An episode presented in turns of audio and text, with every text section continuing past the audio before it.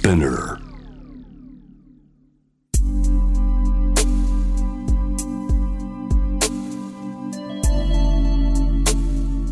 眠らない街六本木。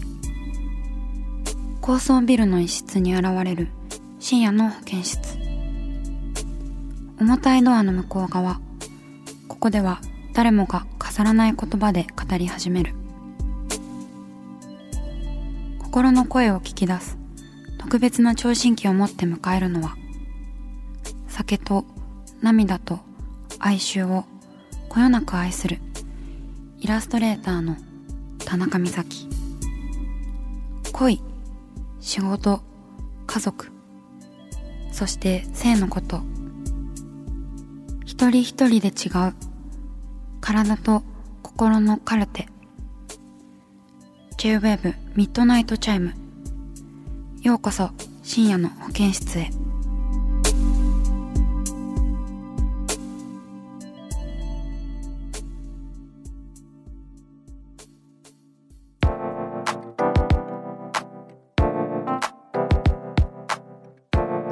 田中美咲がお送りしています。深夜の保健室ミッドナイトチャイム。今夜は皆さんが寝ている間に見た夢を紹介していきます。題してあなたの夢にお邪魔します。ということでしてお邪魔お邪魔するんなら出てってくれみたいな 感じしますけれどもあのずかずかとお邪魔していこうかと思っております。なんか意外とねあの皆さん夢の話をたくさんお持ちのようで、えーまずはこの企画のきっかけになった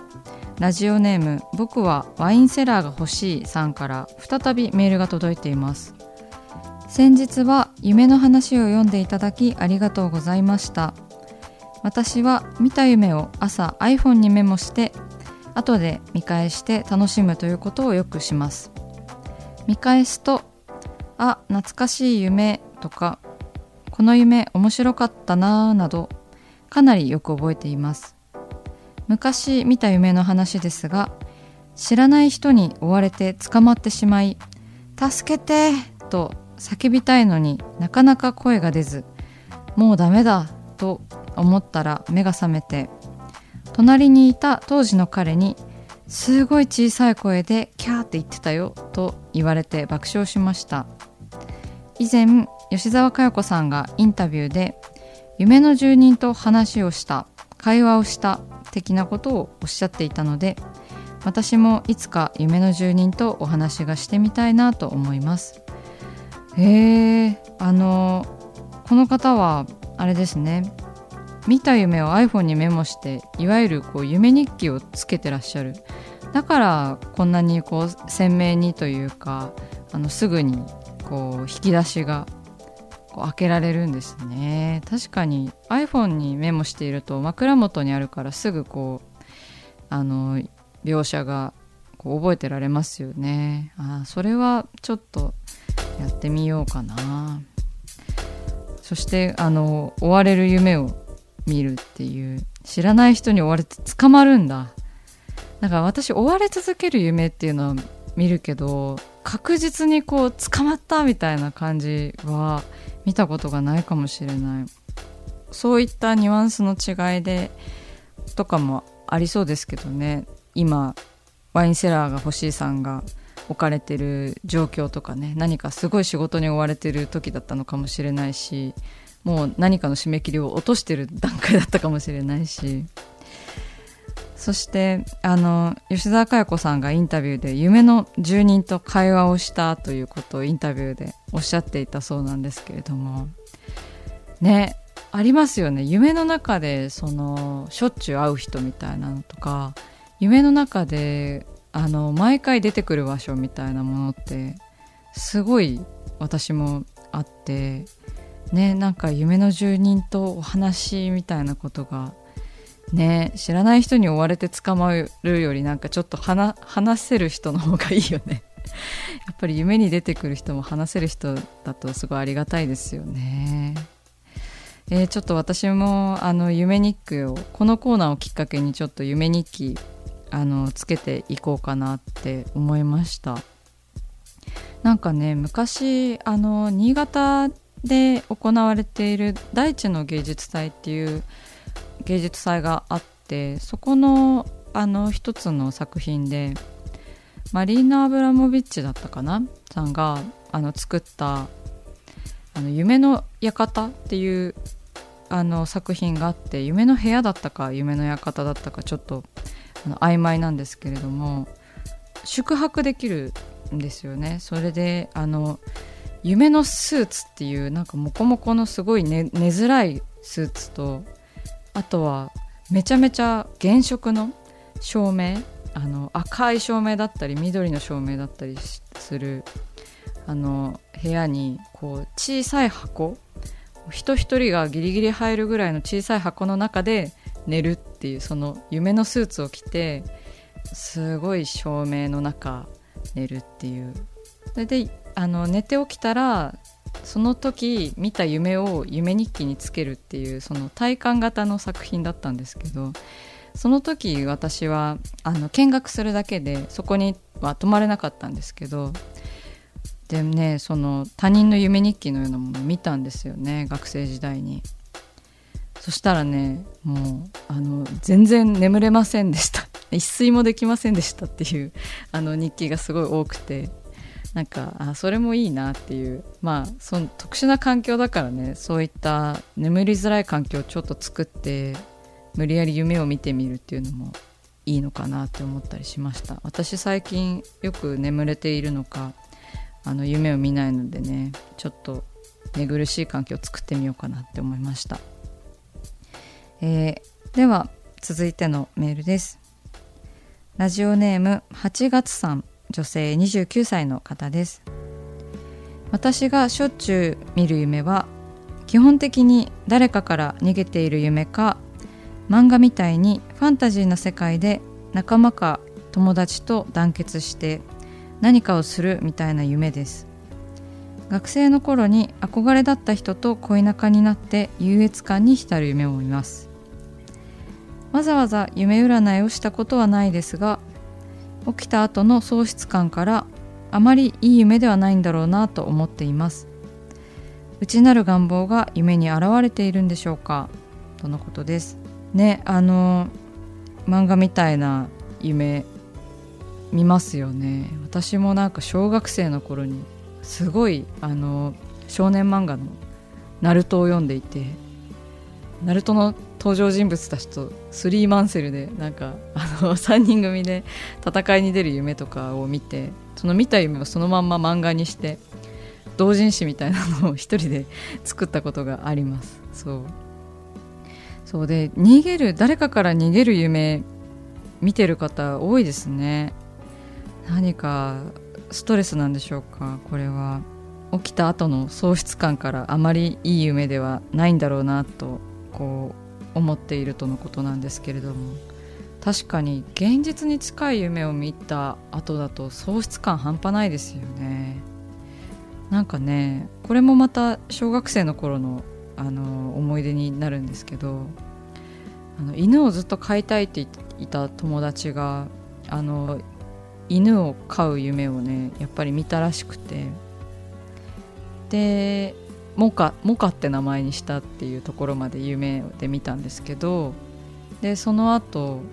家のリビングに降りてめっちゃモカを探したらしくてお母さんに「モカモカはいないの?」って聞いたんですって友達がね。はい。いやーなんかかわいそうだなってこうリアルな夢って。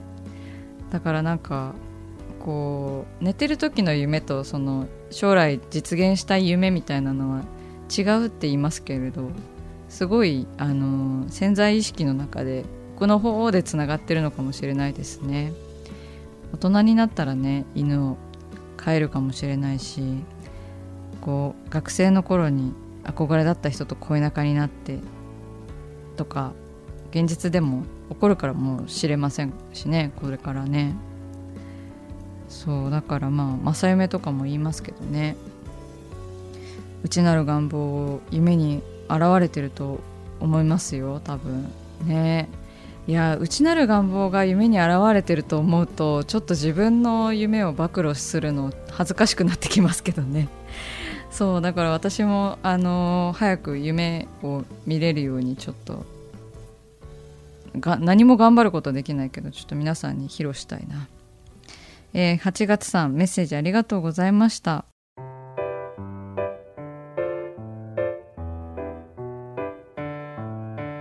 さあ始まりました。田中美咲の六畳一間。大勢の目に触れたものから人知れずこっそり楽しまれたものまでイラストレーター田中美咲の作品を作者自ら紹介します。このコーナーはいつもスタッフと一緒なのですが今回は熊本からなので私一人でお送りします。今日のテーマは爽やかな横島でございます。はい。あのこちらのイラストはインスタグラムにねあの私がアップしたイラストとなっておりまして、まあ、しましまの服を着てこう自転車立ちこぎしている女性がビリー・ショートのね髪の短い女性がなんかこうなんでしょうあのしましまの雲の時あるじゃないですか。空のしましまとこう上着のしましまがこう混ざり合っているような感じであのキャプションの通り爽やかな横島であるというふうに思ってるんですけれどもこのイラストはですね本当にあのそういう空の日があって本当に私がその時ボーダーを着ていたという あのすごい単純な絵日記みたいな感じなんですけどこうベタに晴れた日にこう偶然こうなんかあの人と会えないかなみたいな感じのこうでも決して連絡はしないんですよ。連絡したりとかはまああの、シャイだからあんまりできないんですけどなんかこうそれがこういい横島っていうかなんか会いたいんだったら連絡すればいいんだけどなんかこう横島にこうこんないい天気の日は誰かなんか外にいないかしらみたいな感じでこうキョロキョロしながらこう街を自転車で走っていたんですよね。でまああのすごい秋の空を感じたんですよねそして9月なんだかこう夏も終わるんだなみたいなあの良さもありつつ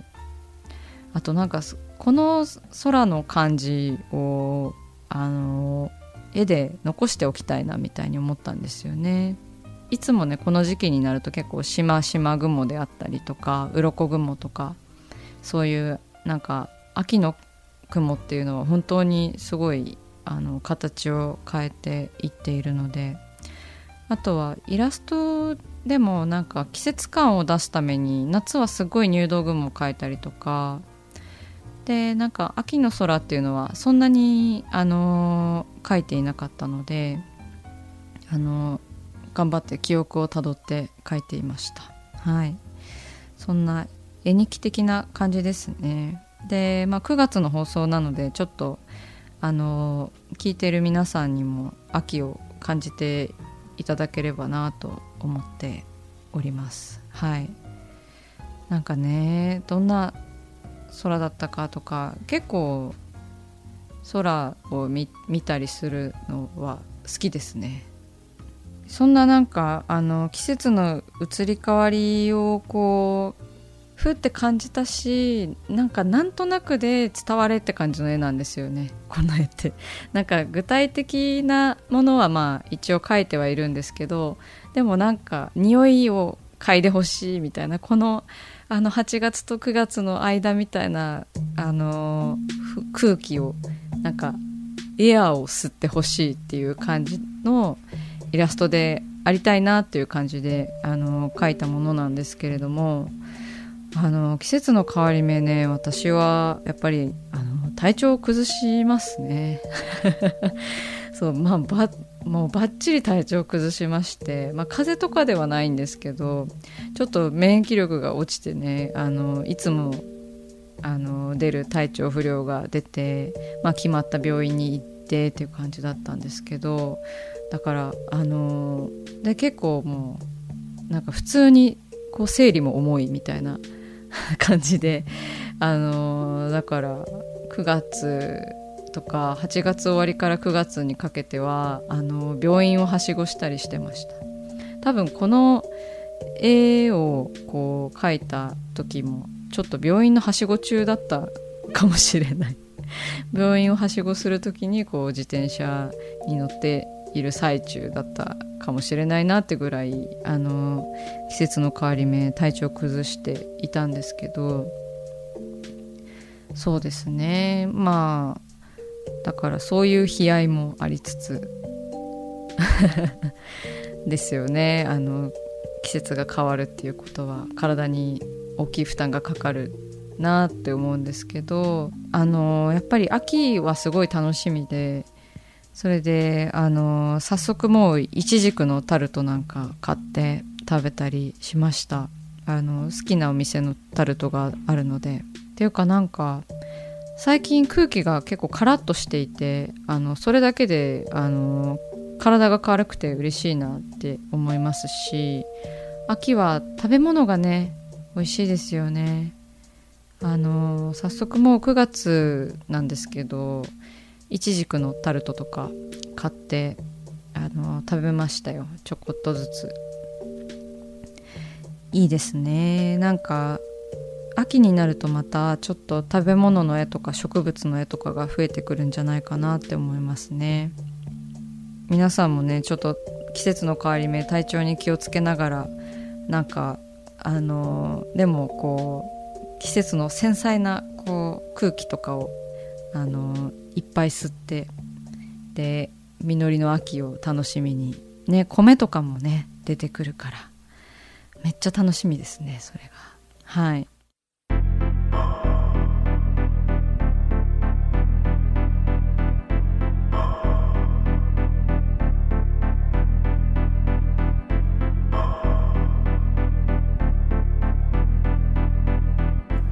真夜中だから話せる。体のこと心のこと。 J-WAVE ミッドナイトチャイム。公式サイトとインスタグラムは24時間オープンしています。あなたの悩み番組へのメッセージお寄せください。来週もイラストレーターの田中美咲が深夜の保健室でお待ちしています。キャリコン編集長通信仕事と人生の話をゆるゆるとパワードバイミモレ。このポッドキャストではミモレ編集長の河原咲子が時には一人で時にはゲストをお招きしキャリアコンサルタントの資格を生かして仕事と人生そして職業キャリアだけじゃないライフキャリアの話を誰にでも分かりやすくゆるゆるとお話します。毎週金曜日に新しいエピソードを配信中です。ぜひ一度聞いてみてください。